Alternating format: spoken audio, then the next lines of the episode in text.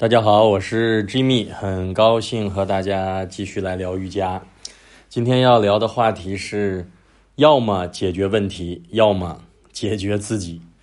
嗯，其实有时候选一个标题啊，也都是有标题党的嫌疑，也是吸引大家来看。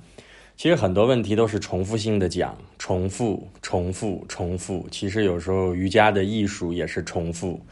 你说你学英语的艺术是不是重复？你学任何一个东西，或者你想去成就一个事情，哪怕你就是喜欢物质的东西，我想挣钱，那也在于重复。我想灵性的解脱，我想追求灵性的生活，其实很多东西都是重复。所以有时候重复给大家讲一些内容。嗯，也希望大家听起来依然觉得有趣。其实这句话要么解决问题，要么解决自己，是来自于这个凤凰卫视的主持人窦文涛。那时候我记得上高中吧，挺爱看。当时凤凰卫视窦文涛他们锵锵三人行，观点很犀利，总能从这些独特的视角去分析问题。所以说，今天看到这句话的时候，我也想就这个话题讲一讲，讲一讲。其实，要么解决问题，要么解决自己，是不是也充满着哲学思想啊？我觉得和我们的瑜伽。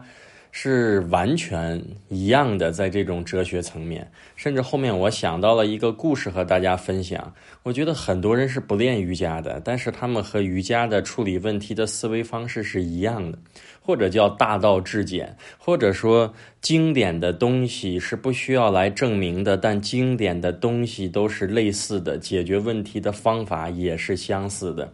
其实这句话想说的、表达的意思就是。要么解决外在的问题，要么就解决你内在的心态。其实是不是还是没有为，还是没有离开我们瑜伽倡导的平衡这一个思想？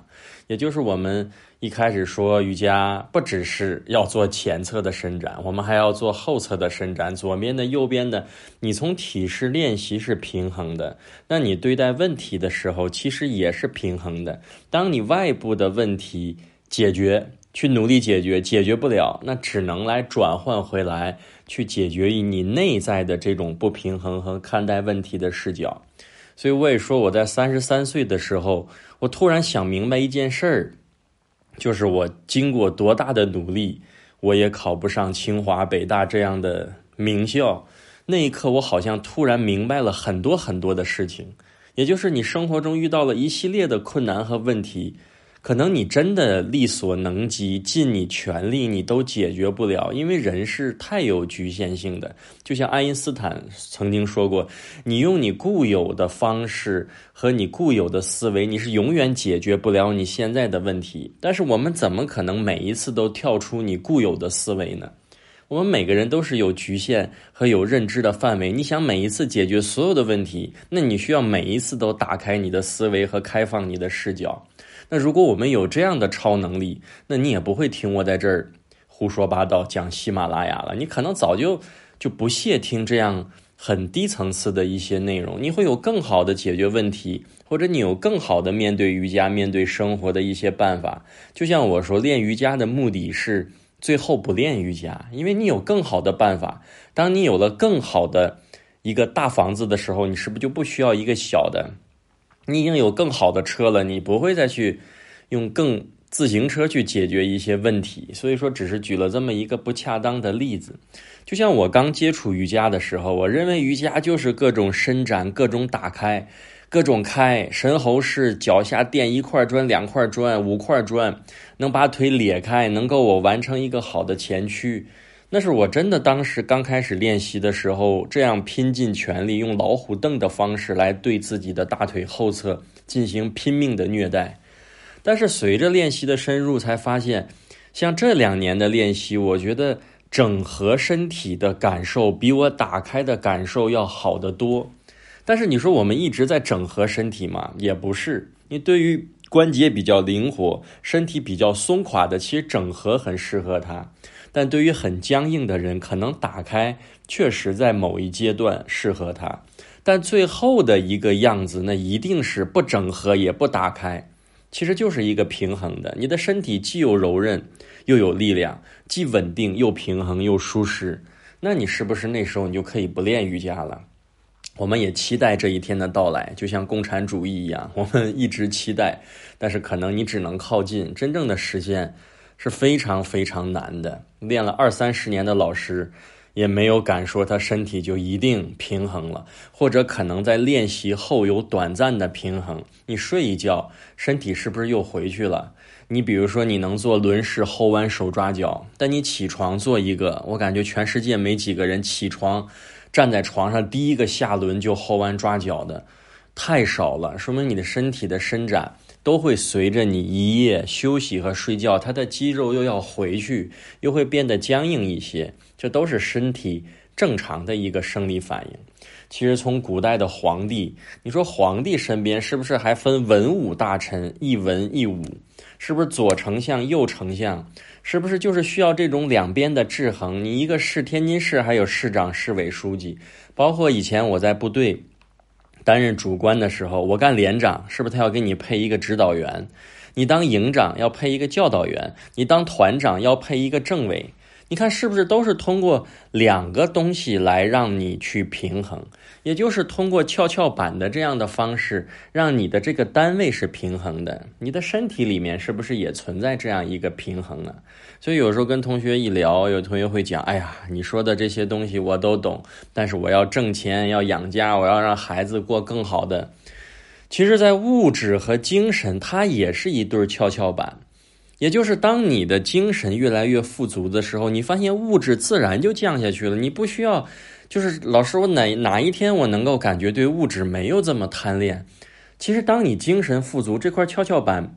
就自然就去一点点平衡了，就像你发现练瑜伽的人，好多人想改善饮食，他练着练着饮食结构就在调整，而不是谁逼着你今天不许吃这个，不许吃那个。你好像好多东西，你内在的强大，你外在物质的东西自然就在消亡。所以你发现身体也好，生活也好，瑜伽也好，永远是一个。跷跷板一样的模式，当你的跷跷板越平衡的时候，你对待人事物，你对待你的瑜伽练习，自然也是有一个平衡、中正的态度去面对。在这里，刚才说了给大家，我想到今天想分享的一个故事，那就是当时在部队，刚才说到部队了，在部队看过很多世界级的将领的一些书籍。会讲很多的一些优秀将领的一些生活习惯啊，带领部队打仗啊。其实我觉得那时候看这些故事就觉得，哎，优秀，不想当将军的士兵不是好士兵。我什么时候能当将军？其实我在部队的时候，从军校出来以后干排长、副连长、连长，这一个当时我的目标就是干将军，这个一点都不怕大家笑话。我真是从那个目标一点点发现，哦，好像。那个时候就是在攀援，就是我想和别人一样，后来发现可能自己并不是很适合。但是读到这些经典的时候，觉得这些将军将领都太优秀了，这是事实。但是我没有想过他们和瑜伽有什么关系。等我现在回过头来看，我给分享这个故事，你看他和瑜伽有没有关系？在二战的时候，德国的纳粹不是实施了一个叫“海豹计划”？不对，不对，“海狮计划”，就是疯狂的对英国进行轰炸。然后，英国的首相当时是丘吉尔。丘吉尔应该大家知道，不知道就去查一下。可能对军事比较了解的会比较熟悉丘吉尔。那时候在高度的这种战争的密度下，其实每一个官兵睡眠时间也就一两个小时、两三个，甚至一宿都睡不了。而且在这种持久的战役中，丘吉尔知道这一场战役不可能一天两天就结束，所以你，所以他选了一个让大家非常都理解不了的一个模式。那么大的一个男人，你可以看丘吉尔的那个照片，我就觉得彪悍；你或者看他，你就像是黑社会老大一样。他为了放松心情，你想不到他在地下的防空洞里面织毛衣。所以在那些炮火连天的日子里面，在伦敦的防空洞里，天天他，因为丘吉尔本身手脚就是很粗大的一个人，而且一本正经的在织毛衣。所以当下面的这些将军跟他汇报这些战况啊什么之类的，他都是一边织毛衣一边听，一边织一边听。最后呢，就是在织着毛衣下达命令。神情悠闲，心情淡定，就是让让大家看上去是一个，甚至大家会觉得是很不负责任的状态，甚至有些将军真的跟他产生了直面的对撞。对峙就是都已经这时候了，天天脑袋顶上飞机轰炸，你还有心思织毛衣？所以丘吉尔的回答说：“正是因为如此，我才觉得需要让身心得到一点放松。织毛衣的时候，让他大脑得到休息，然后避免在下达指令的时候能出现错误，能保持正确性的判断。所以，也就是每一个人的减压的方式不一样。”我也经常跟大家倡导瑜伽生活化。瑜伽生活化不是你每天，就像我那个时候刚练瑜伽的时候，坐地铁，哎，不知道大家见过地铁站，嗯，华山里还有什么财大那些方向，它地铁站后车那后面有一个扶手的横杆，见横杆就想压腿，见墙就想手倒立，就是瑜伽生活化，不是把我们搞成神经病，每天那我们是不是有的人肩颈不好？还带块砖出门啊？天天拿块瑜伽砖前面后面举来改善肩颈问题。